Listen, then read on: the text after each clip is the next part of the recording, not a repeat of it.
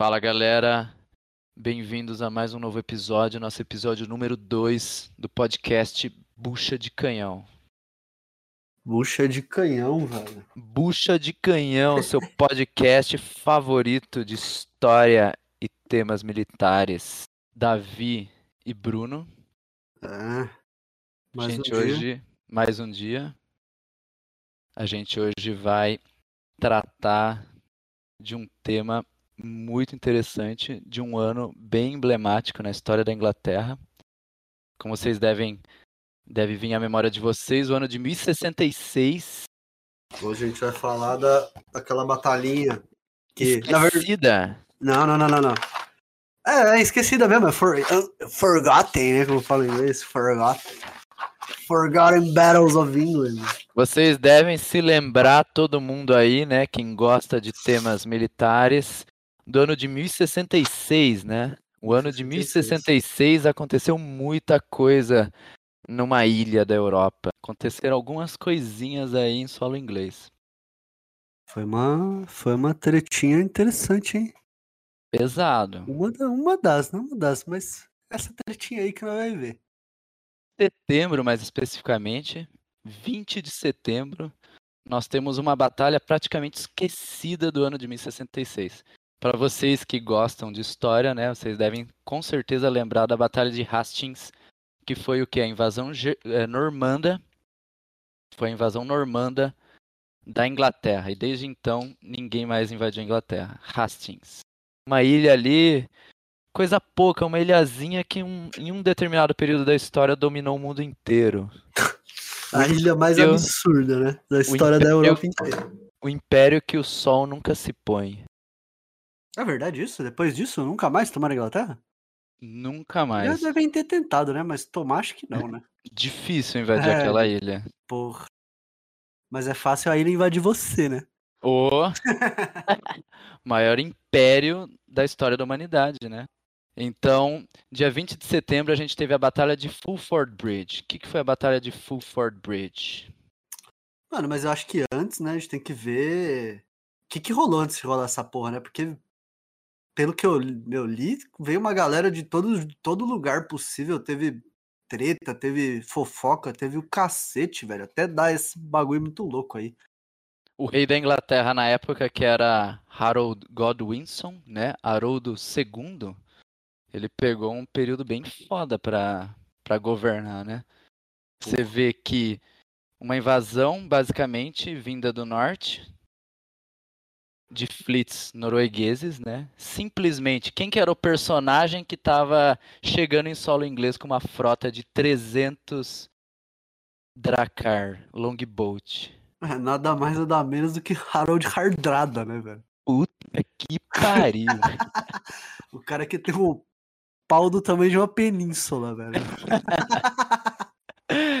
Diga-se de passagem que esse filho da puta aí era veterano da Guarda Varangiana, né? Pra quem não sabe, a Guarda Varangiana era uma tropa de guerreiros do norte que lutava pelo Império Bizantino. Exatamente. Eram soldados mercenários empregados como guarda real do imperador, velho. E é engraçado, né? Tipo, você vê esse negócio da guarda bizantina. Sabe como é que era chamada a guarda bizantina pelos.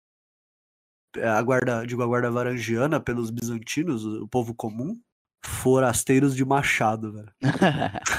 Os caras eram forasteiro, né? Tipo, germânico de dois metros de altura.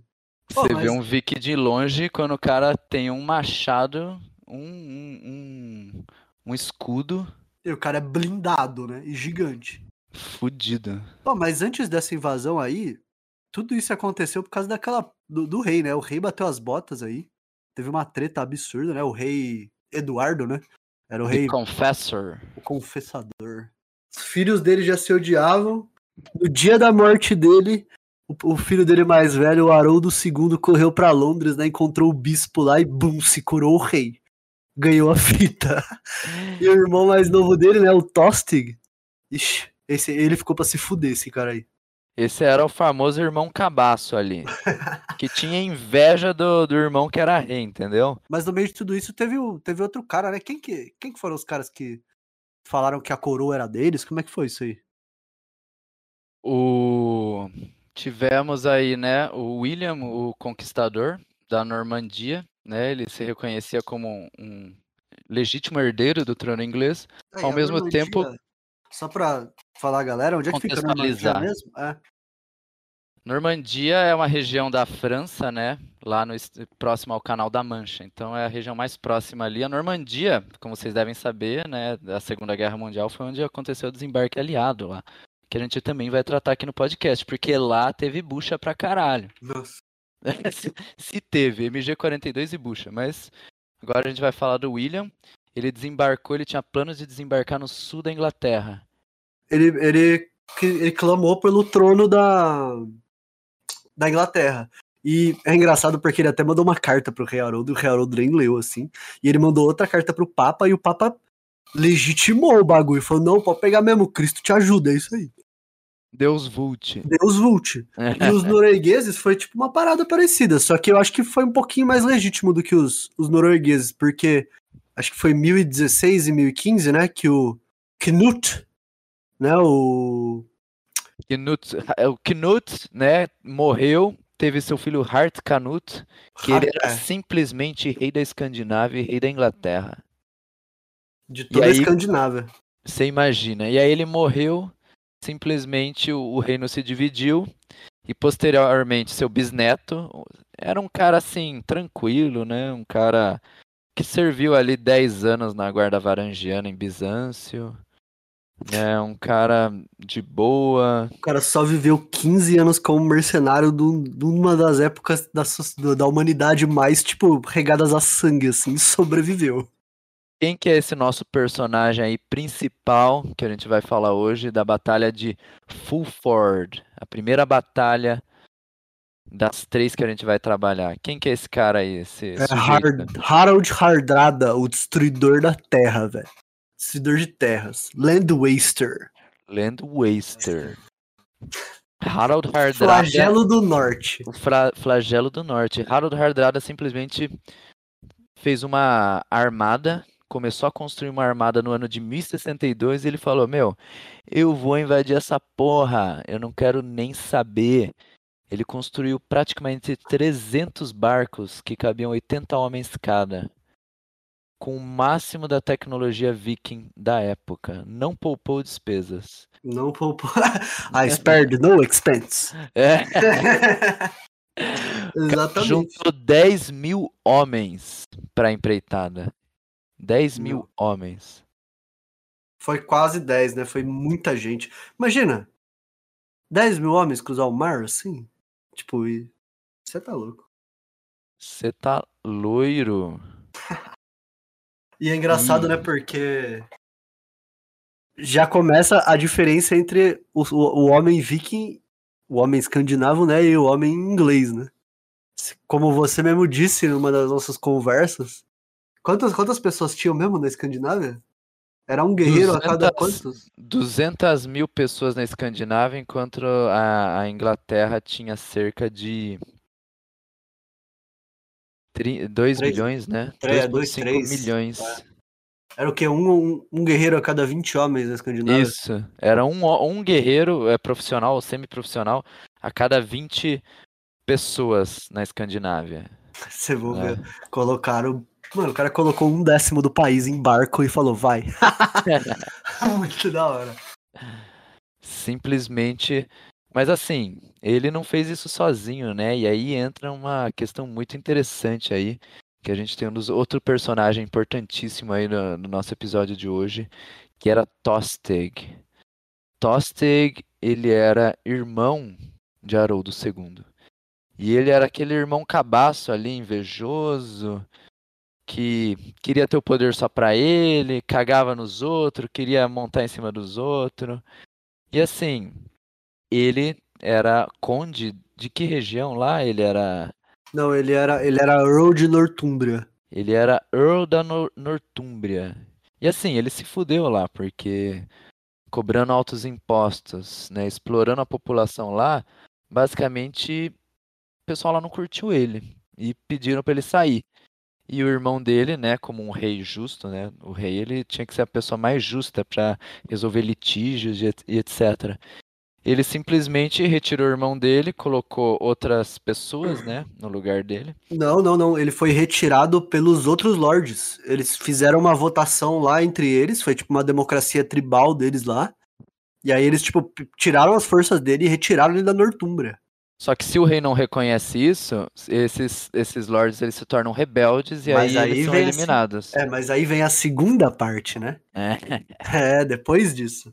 Porque depois que ele foi retirado e ele foi exilado porque ele também não, não queria fazer parte da, da, da monarquia de Haroldo, o, ele, ele fugiu, né? Foi, foi, pegou o barco, foi fazer as fitas dele. Enquanto isso, o Haroldo, Era um Achando- podcast.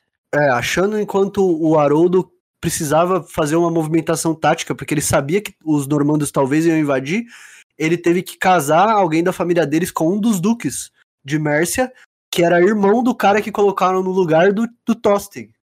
Então ele assegurou uma aliança entre a Nortúmbria, a Mércia e Londres. Acabou. Um casamento. Acabou, acabou. O cara foi lá e, tipo, deu uma mulher e já era. Ficou tudo por isso. Unificou aquela região. Exatamente. E aí, quando o rei fez isso, ele meio que, entre aspas, legitimou o Morca, né? Que é o cara que ficou no lugar do Tostig. Por ele ser irmão do, do marido da, da irmã de Haroldo. Né? Então nós tínhamos lá é, Morcar e Edwin. Edwin. Edwin of Mercia e Morcar of Northumbria. Então nessa região que os Tossey governava, basicamente esses dois lords se tornaram ali o- os representantes legitimados por Haroldo. E Tossey não gostou nada disso.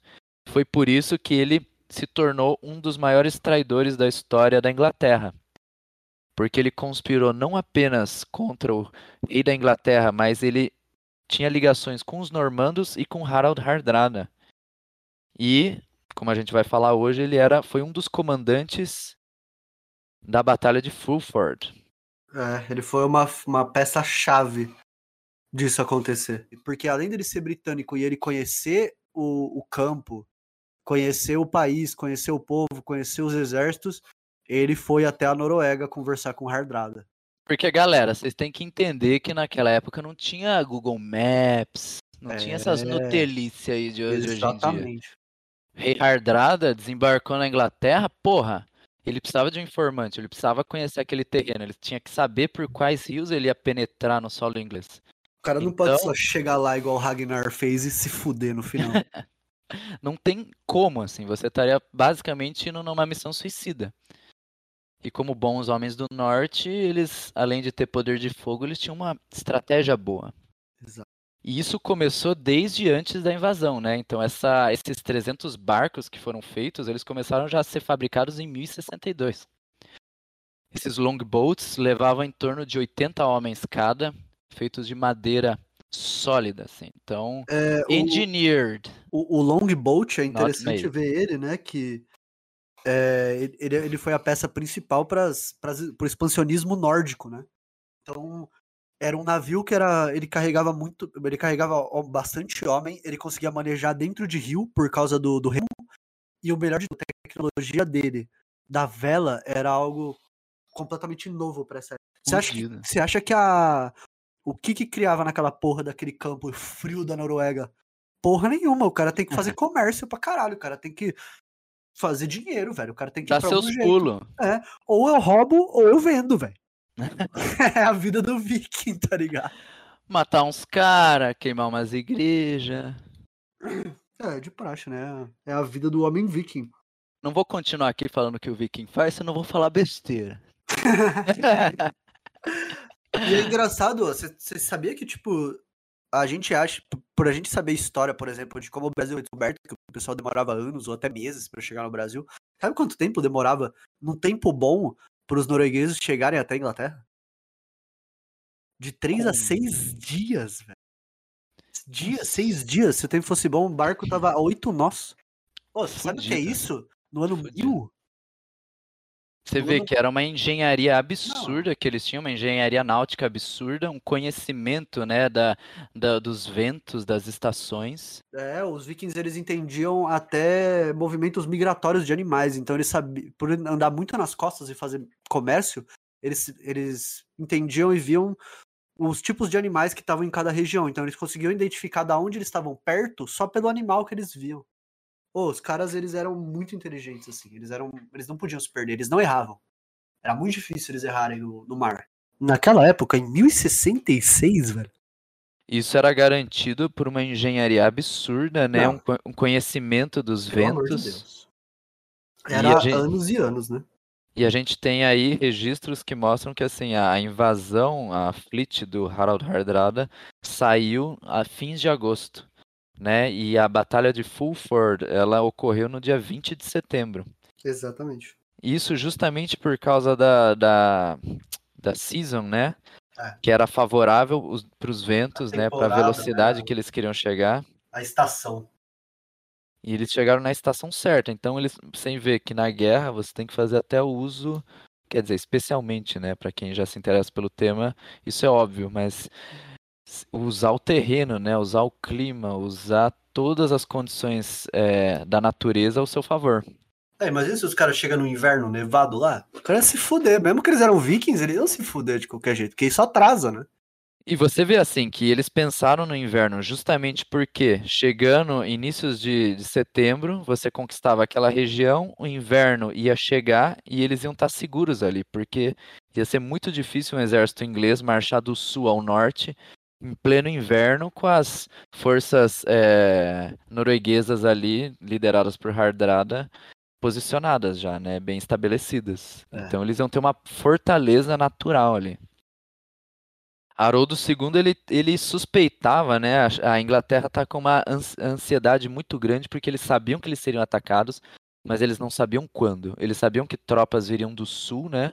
Dos normandos e do norte Hardrada já estava planejando invadir. Então os ingleses estavam ali com o cu na mão, literalmente. Eles estavam. Porém confiantes. Ah, Porém confiantes, porque nós sabemos, né, que o guerreiro anglo-saxão é imbatível.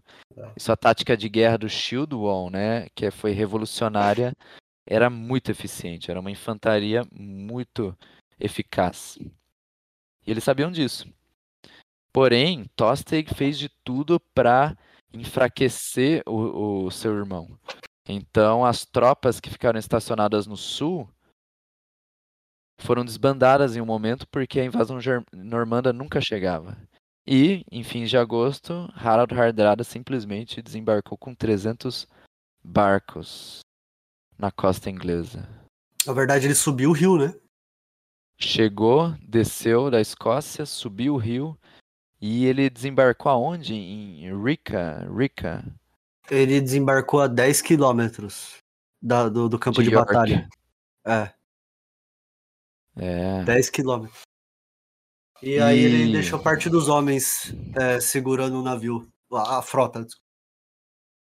Praticamente 3 mil homens, né? É por aí, uns 3, 2 mil e pouco. De 3 mil homens, os outros 6 mil avançaram para dar combate com o exército anglo-saxão, É. que estava sendo liderado justamente pelos dois earls lá da região, né? É o Edwin e o Morca, né? O Morca foi o cara que tomou o lugar do Tostig. Então ele saiu em fim de agosto e já no dia 20 de setembro ele teve a primeira batalha, que foi em Fulford Bridge. E por que, que ele saiu ne- nesse período? Porque era um período em que conquistando aquela região na- com a chegada do inverno seria muito difícil de tropas avançarem naquela região. É. Então ele estaria protegido ali pela geografia e pelo clima. E como é que foi isso aí? Como que eh, eles estavam esperando eles ali, é isso? Não, eu acho que assim, ó, do meu ponto de vista, acho que a- o posicionamento inicial das tropas britânicas.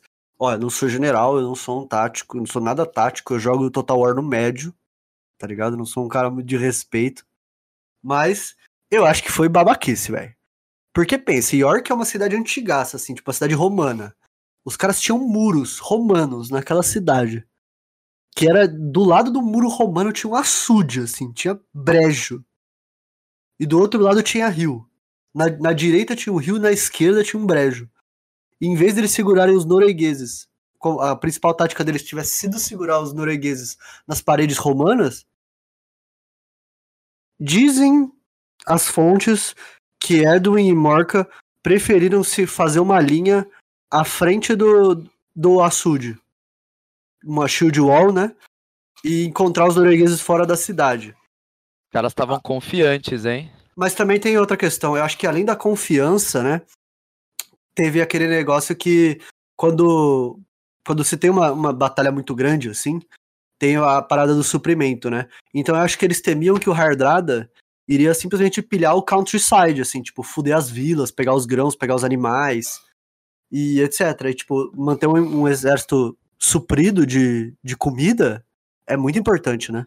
Porque, e... galera, vocês têm que entender que naquela época, quem vivia em cidade ou era administração ou era comerciante. Exato. Não tinha como você viver na cidade sendo uma pessoa comum, porque o homem comum, isso até a década de 50, ontem, né, a maioria da população vivia no campo. Era rural, camponeses. E, né, um, como já dizia Napoleão, um exército marcha sobre seu estômago, né? É. Se não tiver comida, você não tem nada. Se a gente for ver, por exemplo, o... imagina eles, eles se sitiarem dentro, do, eles, eles se prenderem dentro de York, atrás dos muros, e os noruegueses só sitiarem eles. Eu acho que assim, acho que eles podiam ter encontrado os noruegueses na parede e ter feito alguma coisa, mas também eu entendo o lado deles. E, querendo ou não, né, eles tinham forças parecidas até. Os vikings, eles estavam com mais ou menos uns 6 mil homens, por aí. E os saxões, eles estavam com 5 mil, quase 5 mil homens. Eles tinham uhum. um pouquinho de gente a menos. E, e os, os noruegueses, eles chegaram, né, justamente em fim de agosto, que é quando acaba o verão, e setembro, quando começam as chuvas. Então eles sabiam que tinha que ser uma vitória rápida, porque aquela região é uma região que tem muitos rios, muitos pântanos. E justamente a batalha que a gente vai falar hoje de Fulford Bridge, ela foi decisiva justamente porque ela aconteceu num terreno muito favorável, né, para sendo bem usado, que era um pântano, né, era um, um bog, um marsh de um brejo, um brejo, né, um brejo de derretimento glacial. Então, basicamente, a batalha ocorreu, né, é, ao lado do rio Us. Us. O-U-S-E. É isso aí. Então, basicamente, os noruegueses marcharam para o norte para dar encontro com as tropas inglesas e ao lado esquerdo eles tinham a defesa do rio Uzi, enquanto que em contrapartida os exércitos britânicos liderados por é, Edwin e Morcar eles tinham o rio Uzi à sua direita. E o que, que aconteceu? Né? Os caras foram dar embate nas suas forças norueguesas, basicamente infantaria e arqueiros. É, mas eu acho que assim, eu acho que não, é, não tinha só conscrito nesse, nesse exército de Mércia e de Northumbria, viu? Porque se eles estavam bem agressivos, eles provavelmente tinham Ruscals, que eram eh, soldados de elite, né? Eu acho que, que tinha sim. Eu acho que o exército deles, em sua maioria, era assim, soldado regular, conscrito, né? Acho que devia ter milícia, bastante milícia e camponês, mas eu acho que tem que ter o soldado blindado com ornamento do seu lado pra você ficar confiante, né? Não, com certeza. Você a galera da grana tava lá também. Tava né? lá, é, tinha dois nobres no rolê, né? Lógico que. Os nobres seus parças. É, exatamente. E eu não sei muito sobre, é, sobre arquearia saxônica, né? Mas eu acho, eu, eu acho que eles devem ter uns poucos arqueiros também. Os vikings também, como eles não têm arquearia muito evoluída, né? Ah, eles eram excelentes caçadores, né? Eles tinham que caçar nas, nos países ah, escandinavos. Arco sempre tinha, né? Mas se isso foi decisivo para a batalha, já podemos que dizer que não. Eu acho que não. Porque a infantaria anglo-saxã era a peça central, né? É. Que é uma coisa bem interessante, né? Na Batalha de Hastings, que a gente vai trabalhar no outro episódio, foi um momento em que a cavalaria fez o seu destaque, né? Foi o primeiro uso de cavalaria que foi decisiva para uma vitória. Então isso é bem interessante. A aplicação de tecnologia, né? O estribo que permitia maior estabilidade do, do cavaleiro, fez uma diferença absurda. Só que até então era a infantaria, né? Footman. The good old infantry. É. Os caras os cara que tá lá. Tá lá, tá lá. E é legal, né? Porque os. Se a gente for ver os saxões, né? Eles simplesmente fizeram uma. Eles, eles voltaram às tradições, né? Eles fizeram uma shield wall fudida, com uma muralha de escudo com lança na ponta e atrás, né? Provavelmente. Reta, assim. E aí eles. O que, que eles ficaram? Eles, eles ficaram antes do brejo, né? Antes do brejo. Antes do brejo. Então eles queriam forçar os noruegueses a ir pro brejo.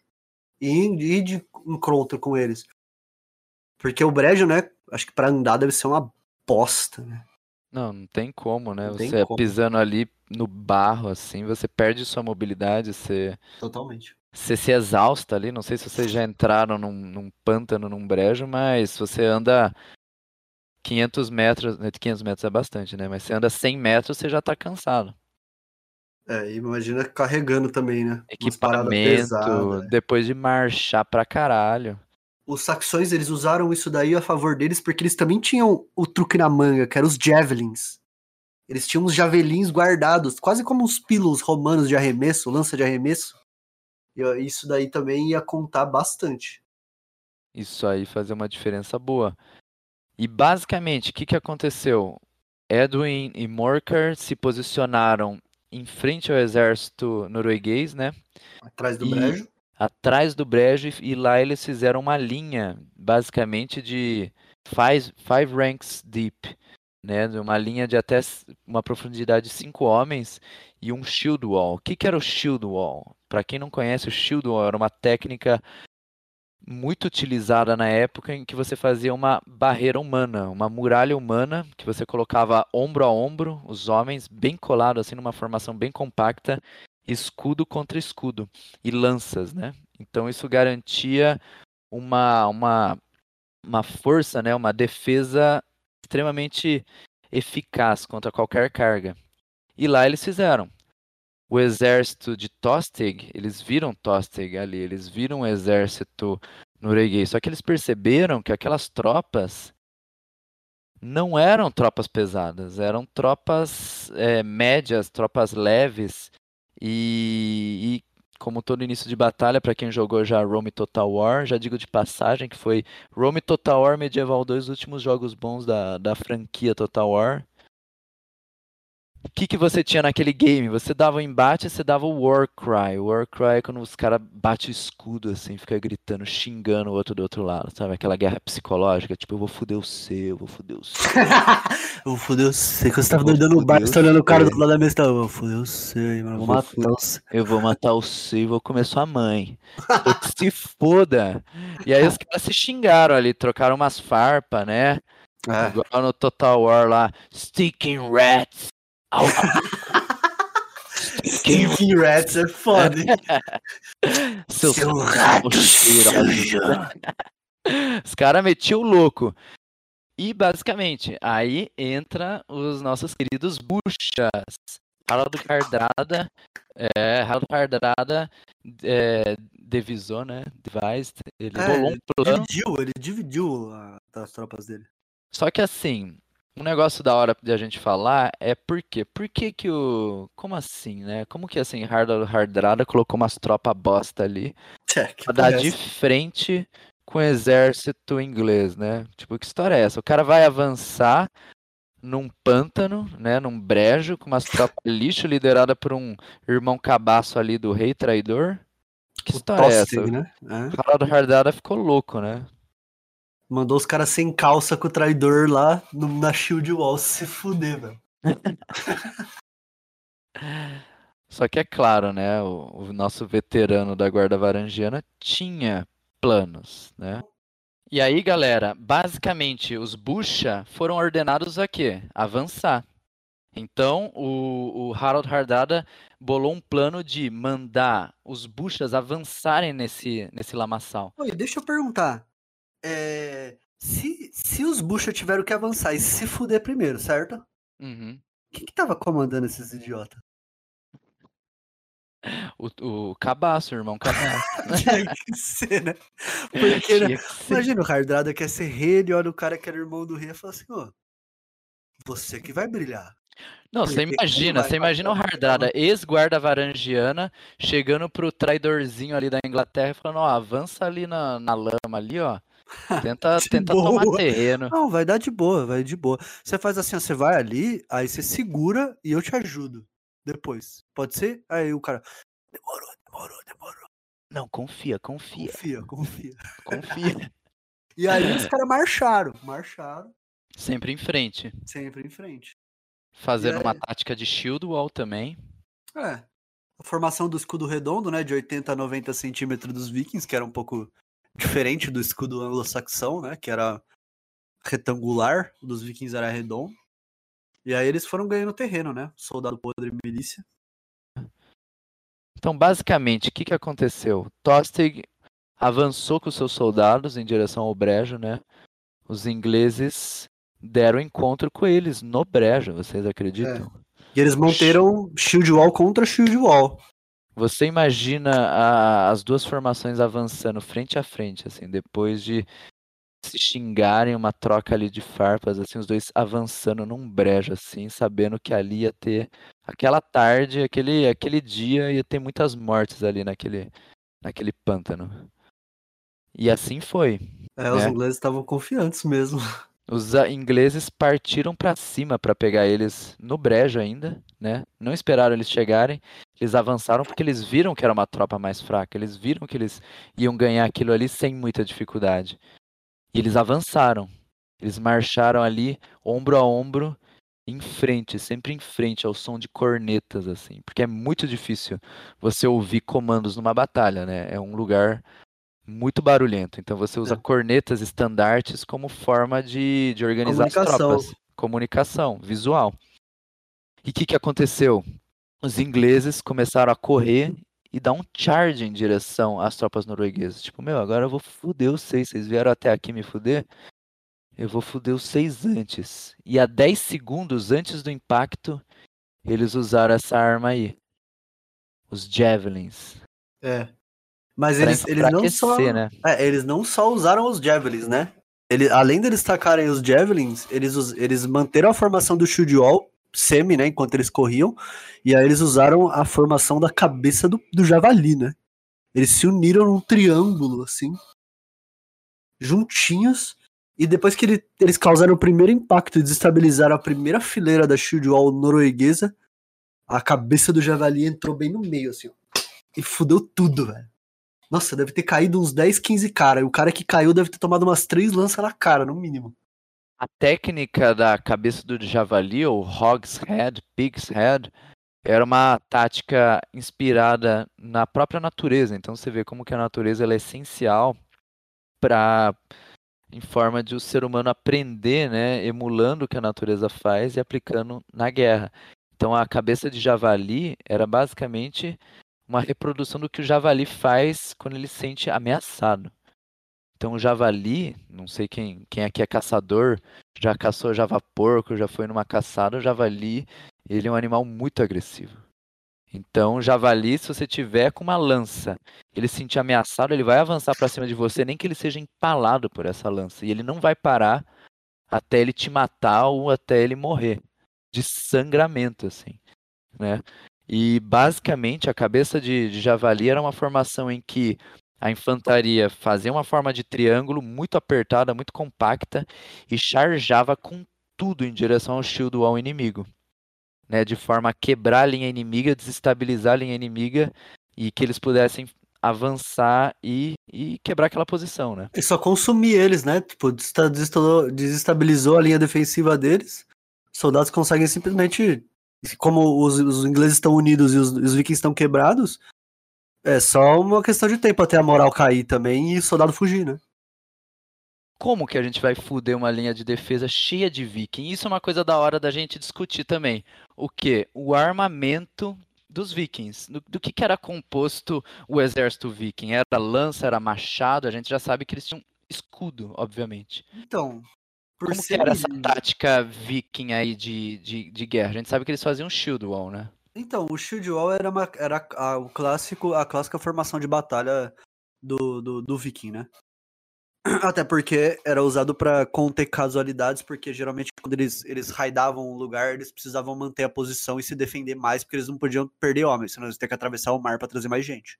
Então eles tinham que fazer táticas que preservassem a própria vida, sabe? E o Shield Wall foi uma coisa que, que foi, tipo, duramente implementada, assim, na formação deles. E aí, de, dessa ideia da Shield Wall, é interessante notar que eles tinham um amplo uso de, de DNXs, né? Que são os machados de duas mãos, e lanças. Porque servia também, o, o Shield Wall servia como uma unidade impenetrável, mas o cara que tá na frente, ele não tem contato direto com o outro cara, ele vai ter que passar a mão por cima do escudo e, e arriscar ser acertado para poder causar dano ao, ao cara que tá na frente né? Do outro escudo. Então é ele conta... a lança, né? Você tem que dar uma distância ali. A lança tem um alcance muito bom. Então, é, como que é... um DX conseguia lutar contra uma formação de shield wall anglo-saxão se não tivesse uma formação conjunta ali entre um lanceiro então, e um exatamente, X-Men? O, o, o, o Axman, o, o DNX, ele é um machado longo, que ele tem de 1,60 a 1,80 de cabo. A lâmina dele tem mais ou menos uns 25 a 30 centímetros. E parece ser uma arma pesada, mas na verdade ela pesava de 1,5 kg a 1,8 kg. Era uma arma extremamente leve. De boa. Extremamente safe. Ela era para cortar e ela era feita para estocar.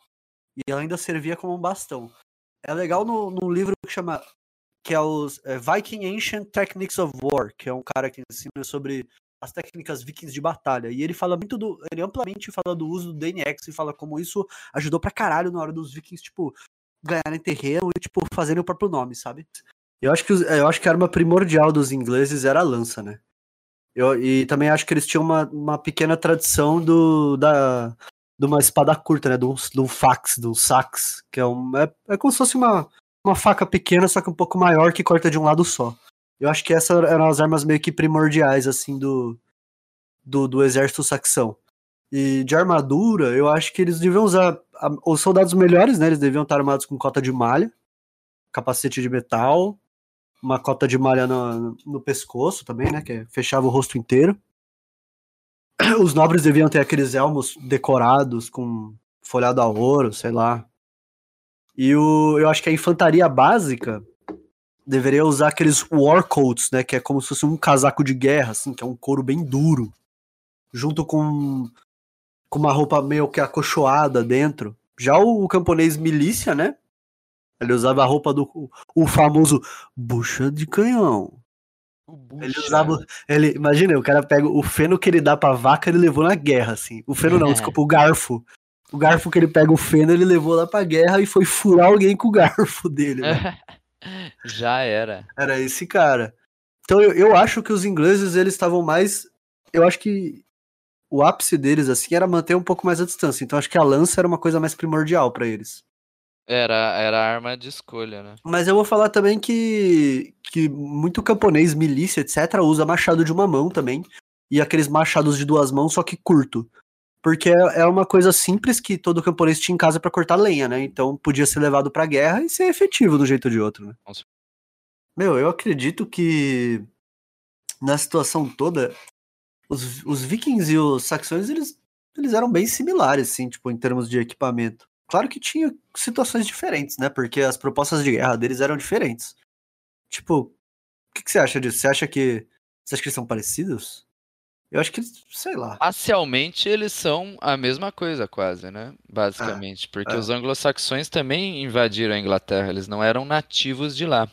Né? É. Os anglos são povos é, germânicos, né? Uhum. E os saxões também. É, eles foram assimilados, né? E virou os anglo-saxões. Então, as táticas de guerra, o shield wall era semelhante, né? Os, uhum. os ingleses também tinham machados de duas mãos. Os vikings tinham uma arma muito eficaz que era o Dane Axe, que rachava a cabeça até de armadura. É, né? machado dinamarquês era muito bom mesmo. Então, basicamente, o equipamento desses soldados eram lanças, machados e espadas de dois é, o... gumes, né? É, mas espada de dois gumes era só nobre. Ou um uhum. cara que era, por exemplo, um soldado de elite, assim, um Ruskal, um Berserker. Os Bush ali tiveram que aguentar Ó, Aguentar o ficou- ferro. na mão, hein, velho. O Acho que o Tosk, depois de tudo, ele viu aquela. Imagina aquela carga de inglês chegando. Nessa hora só, o tipo, cu dele fechou e não passava nem sinal de Wi-Fi. E nem existia o Wi-Fi, velho. Mas se existisse, não Não passava. passava. Ô, mas né? Tipo, e os Vikings. Eu acho que eles devem ter se fudido muito, assim. Tipo, na hora que chegou o negócio e bateu numa linha reta de nego mal treinado, o que, que será que aconteceu, velho? Tudo, né? Fudeu Meu, basicamente a linha Vikings traçalhou, os caras ficaram ali fudido. Só que a questão é, uma carga dessa, né? Quanto tempo você acha que você fica ali na frente lutando? Os caras não ficavam mais de 10 minutos ali lutando. Depois, 10 minutos com um escudo, equipamento, meu, você já tá ponta. morto. E assim, o, o Tostig tava ali com essa galera aí liderando um monte de bucha, né? Porque os caras tava ali de bucha de canhão, né? A verdadeira bucha de canhão. Os caras ali que tava ali só pra se fuder, pra dar encontro com as tropas dele. E Harald? O que, que o Harald tava fazendo enquanto isso? Ah. Aí a gente Onde falou. que ele né? tava? É, a gente falou, né? Porque se os Bucha tava lá no brejo e os ingleses tava lá com o pau na mão, fudendo eles. Cadê o Hardrada? E o Hardrada, né? Eu acho que ele não era um cara muito burro, não, viu? É, acho que ele sabia o que ele estava fazendo. É.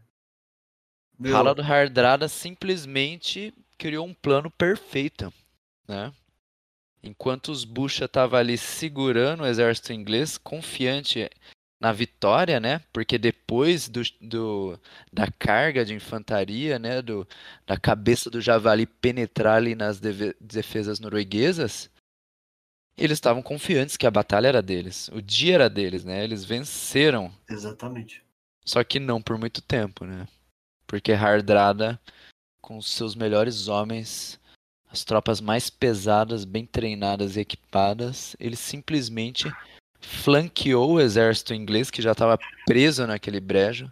Ah, E, no entanto, assim, os ingleses estavam avançando e Harald estava ali com as tropas fresquinhas ali, ó, cheio de, de aguinha no, no corinho deles ali, no cantinho, no corinho.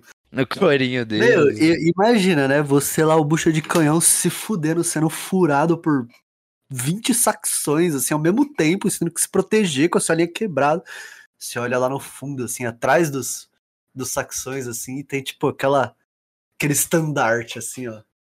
Estandarte The do Land corvo, Waster. The Land Waster e o, e o estandarte do, do corvo, né? Do Raven Banner, assim, atrás. Pra vocês Chegando terem ideia? Pra vocês terem ideia, galera, o, o estandarte que Harald Hardrada levou na batalha de Fulford Bridge, na invasão da Inglaterra, foi um estandarte que ele carregou durante todo o seu serviço no Império Bizantino, que era o The Land Waster. Além do Raven Banner, ele levou um estandarte exclusivamente dele, assim. Ou seja, ele tava ali com o próprio deus da guerra, né? E, meu, o cara não foi com eles, ele não só flanqueou os saxões. O cara liderou a carga. Ele era o primeiro homem da É. linha, velho. É. O cara Meu. deu carga primeiro na frente de todo o seu exército. Teve a honra de, de fuder os ingleses primeiro.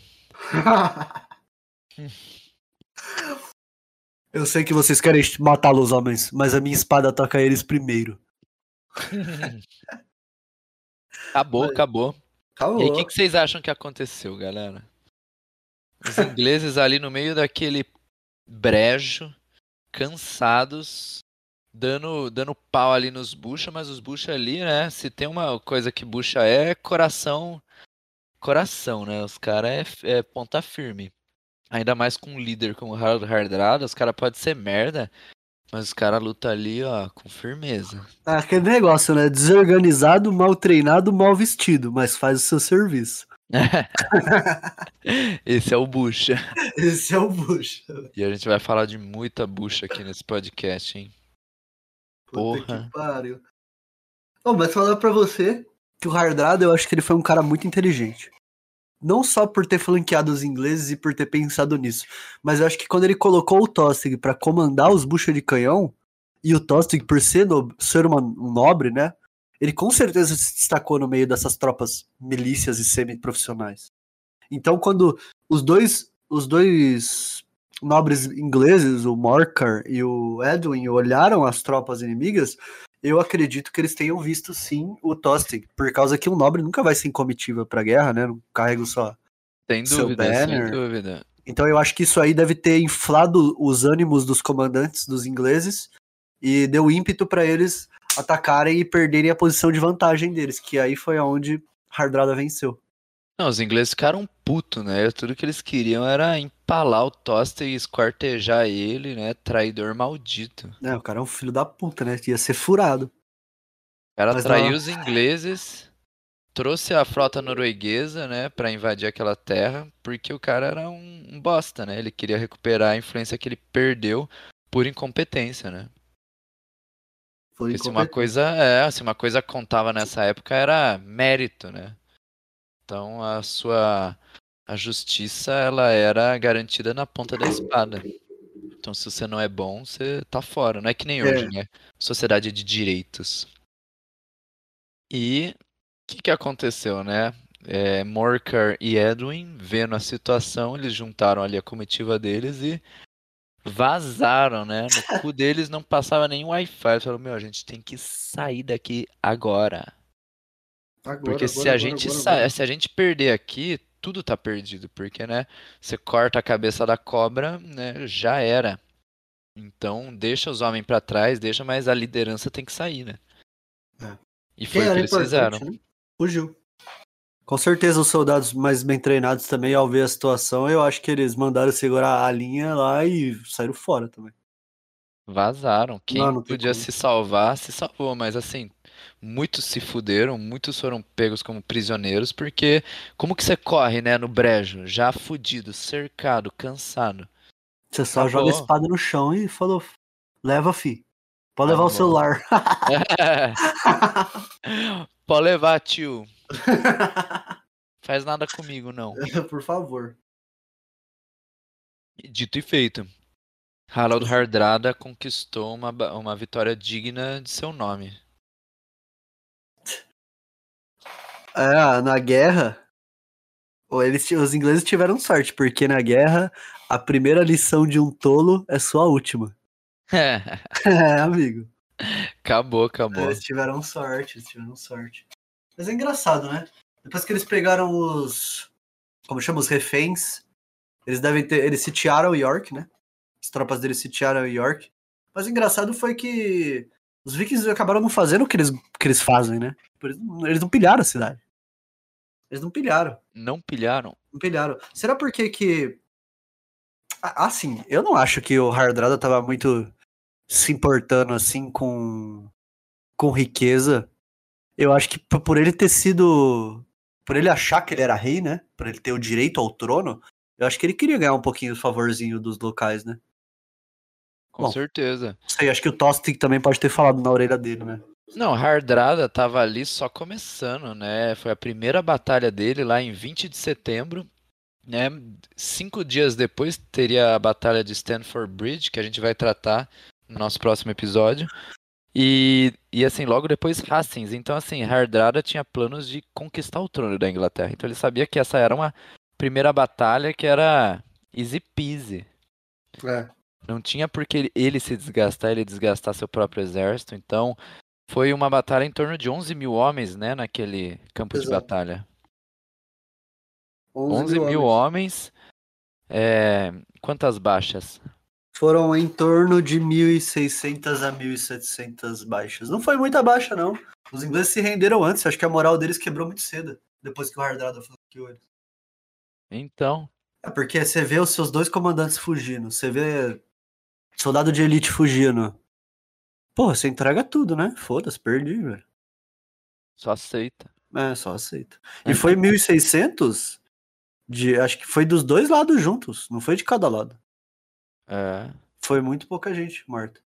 E, que, e, e é verdade aquele negócio que o. O, Har, é, o Hardrada ele andou na, na cidade? Ele fez a parada da vitória? Fez uma parada da vitória, né? O Char, Charles fala isso no livro, né? Interessante. Assim como, como os alemães fizeram uma parada em Paris em 1940, né? Hardrada fez questão de comemorar sua vitória com uma. com. Uma, uma boa e velha parada. Acabou, né? Vitória É. norueguesa. Mas assim, uma batalha vencida, mas a guerra estava longe do fim ou nem tão longe, né? Nem tão longe. É, se você pensar que foi um spawn de que 15 dias, né? Tava meio Cinco perto. né? dias. Cinco dias? Ah, cinco Cê- dias. Cinco dias, 20 de setembro, Então dia tava só no 25 de começo, então. setembro. É, era- era- foi só o começo. Né? Em dia 20 de, de setembro, né? Fulford Bridge, vitória norueguesa. Hardrada representou ali, com a sua armada, uma vitória decisiva. Só que a guerra estava longe do fim. É, ele com poucas baixas ainda. Então o exército dele ainda tava bem apto. Foi uma luta de horas também, né? Eles começaram a lutar o quê? Entre 9 horas da manhã? Foi por aí. Por aí. Agora É, não, não lembro. Deve ter durado entre umas 4 a 5 horas o combate. Não foi um combate longo. Não teve muita baixa. Eu acho que deve ter tido ferido pra caralho. Sinceramente. Porque as fontes mencionam apenas os mortos, mas acho que deve ter se ferido gente pra cacete. Não, pra caralho. Depois ah, os camponeses, né? Os ingleses foram lá recuperar o- as baixas, né? No, no brejo. É, eles trocaram prisioneiros, né? Uhum. E, aí- e aí é a questão, né? No, depois da batalha houve uma negociação para troca de prisioneiros. É, nessa época era bem comum, né? Você fazer o. Você, ou você cobra resgate em ouro, né? Ou você troca prisioneiro. Era bem comum isso. Né? Por que, galera, que Fulford foi importante na história da Inglaterra? O que, que aconteceu? Com essa derrota absurda do exército inglês, basicamente as tropas da Nortúmbria, daquela região toda, foram simplesmente destruídas. York caiu nas mãos de Harold Hardrada e o, e o rei Harold II, né, Harold Godwinson, teve que simplesmente, né, marchar de Londres até York com as suas tropas. Então ele marchou 310 quilômetros em uma semana, de forma a surpreender o exército viking. E a gente vai falar disso no nosso próximo episódio da Batalha de Stanford, que foi quando finalmente o exército inglês, comandado pelo próprio rei Harold Godwinson, que não era pouca coisa, né? A gente estava falando do Harold Hardrada, mas o exército inglês não era pouca coisa. Era um exército fudido, fudido de anglo-saxões. E anglo-saxão uma das infantarias mais fortes do, do período. E basicamente, depois de marchar 310 quilômetros, eles foram dar pau lá no Harold Hardrada. E esse é o nosso o tema do nosso próximo episódio, que é a Batalha de Stanford Bridge. Uma batalha fudida, uma batalha assim que definiu aí a, a- o destino da, dos noruegueses, né? E, assim, também do exército inglês, né? Também de toda a história da Inglaterra que veio posteriormente. Foi a grande corda bamba que os ingleses enfrentaram. É. É. Porque vejam bem, assim, se Harold tivesse sido derrotado em Fulford Bridge, toda a história seria diferente. Tudo seria diferente.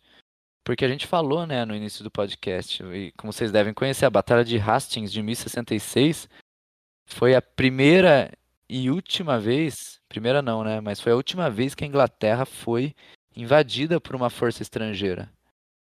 E assim, nada disso teria acontecido se Harold tivesse sido derrotado em Fulford Bridge, porque o rei Haroldo II, né, Harold Godwinson, ele não teria saído de Londres. Porque você imagina, ele teve que sair de Londres, andar 310 quilômetros em uma semana, dar um pau em Stanford Bridge, para depois, assim, ter que enfrentar os normandos no sul? Que porra é essa? Quem que é. aguenta isso? E assim, é, nosso próximo episódio a gente vai ver que a Batalha de Stanford Bridge também não foi coisa fácil, É, né? Para nenhum dos lados. Você acha, você acha que nesse aqui os buchas se fuderam que você não viu no próximo? Você não viu nada. Você não viu nada, os caras vão A se bucha, furar. bucha cantou em Stanford Bridge. A bucha foi pro inferno, né? na verdade. te- teve bucha pra caralho. E assim, foi, foi muito louco, foi muito louco. E é por isso que E é por isso que a gente fala, né? Continue seguindo nossas redes sociais, no nosso Instagram e tudo pra continuar acompanhando quem mais se fudeu na história. E não se esqueça, né? Quem sabe no- nos próximos anos o bucha de coião não pode ser você. Fica com a gente, galera.